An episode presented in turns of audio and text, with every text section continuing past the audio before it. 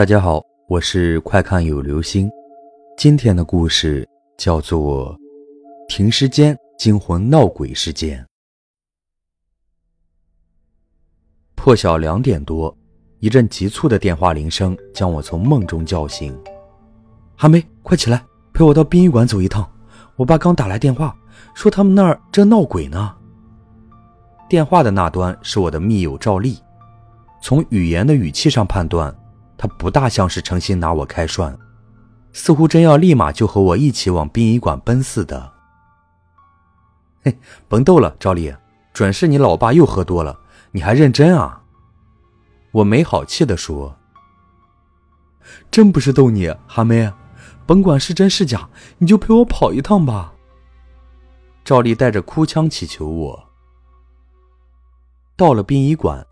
赵丽的父亲赵大爷战战兢兢地把我们带到了停尸间的门口，我大模大样地走上前去，假模假式地将耳朵贴在停尸间的门缝上，静听着内里的声音。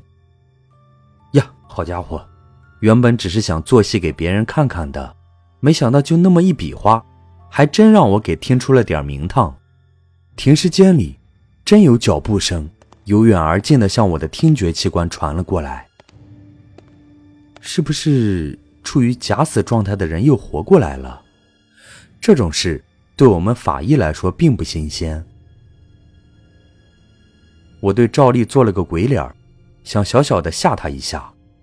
突然，一阵嘶哑的女声随同着脚步声在停尸间里轻轻的回响：“一二一，一二一，一二三四，稍息。”立正，齐步走。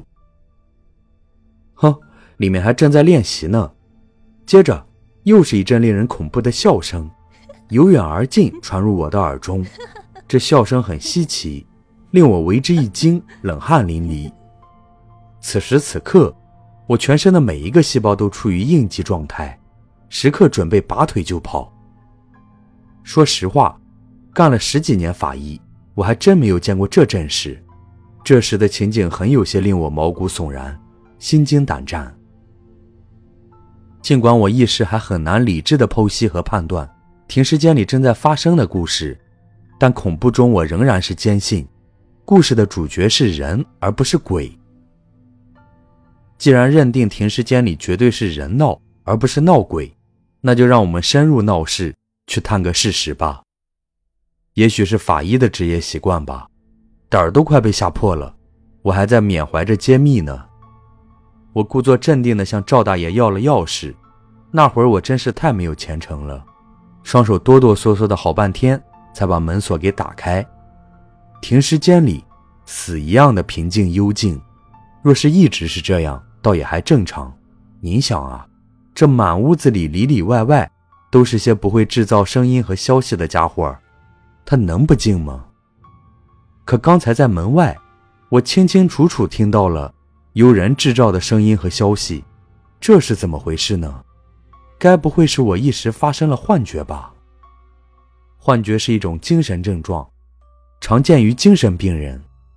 这里需要诠释一下，我可没有说我有精神病，但我刚才像是产生了幻觉的精神症状，因为每一个精神正常的人，在某些特定的情形下。都有可能或多或少的泛起一些精神症状。对于一个精神过于紧张的人来说，产生幻觉并不新鲜。可我是个跟死人打交道的法医呀，法医在停尸间里产生幻觉，这也真是有点太跌份了吧？站在幽静的停尸间内，我悔恨的暗自思量。突然，我身后传来了赵大爷的一声惊叫。啊！遗体呢？遗体怎么全都不见了？可不是，停尸台上一无所有。平时这里可是座无虚席啊，遗体都去哪儿了呢？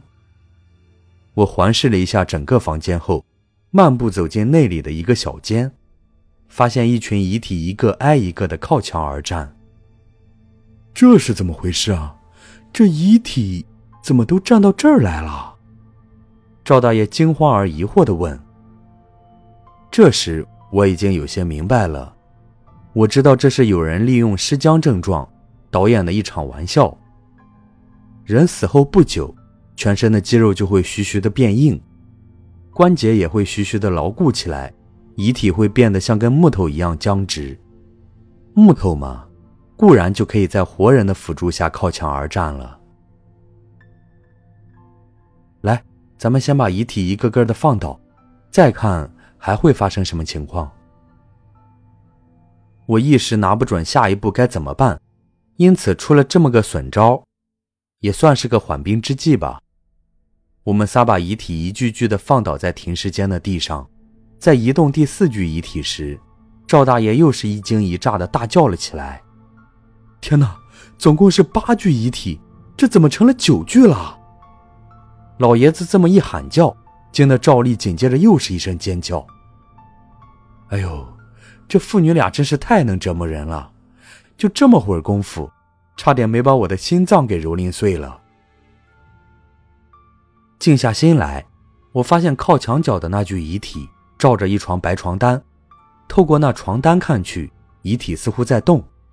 我犹豫了一下后，上前一把将白床单从遗体的身上扯了下来。这时，一个蓬头垢面、衣衫褴褛的女人出现在我的眼前。这女人的两只手牢牢地蒙住了她的双眼。我情不自禁地伸出手去，想把这女人的双手从她的脸上移开，露出她的庐山真面目。未曾想。慌里慌张的我，竟然碰触到了人家的胳肢窝。只听这女人突然像炸了窝似的哈哈大笑起来，笑声中，人家老姐姐全然不管身边那几个兄弟的安危了，小女人似的拔腿就跑出了停尸间。她这么一跑，停尸间的那帮遗体们就又给我们出演了一场动画片几具相互挨靠着的僵尸，一个接一个的倒了下来。这时。我们可爱的赵大爷才总算是正常起来。只见他一拍大腿，说道：“嘿，这不是老李家的那个疯媳妇吗？哦，怪不得那天他傻里傻气的，冲着我又是敬礼又是嚷嚷，说什么他是纵队司令，建军节那天他要检阅他的军队，感情，嘿，原来他的纵队就在我这儿啊！”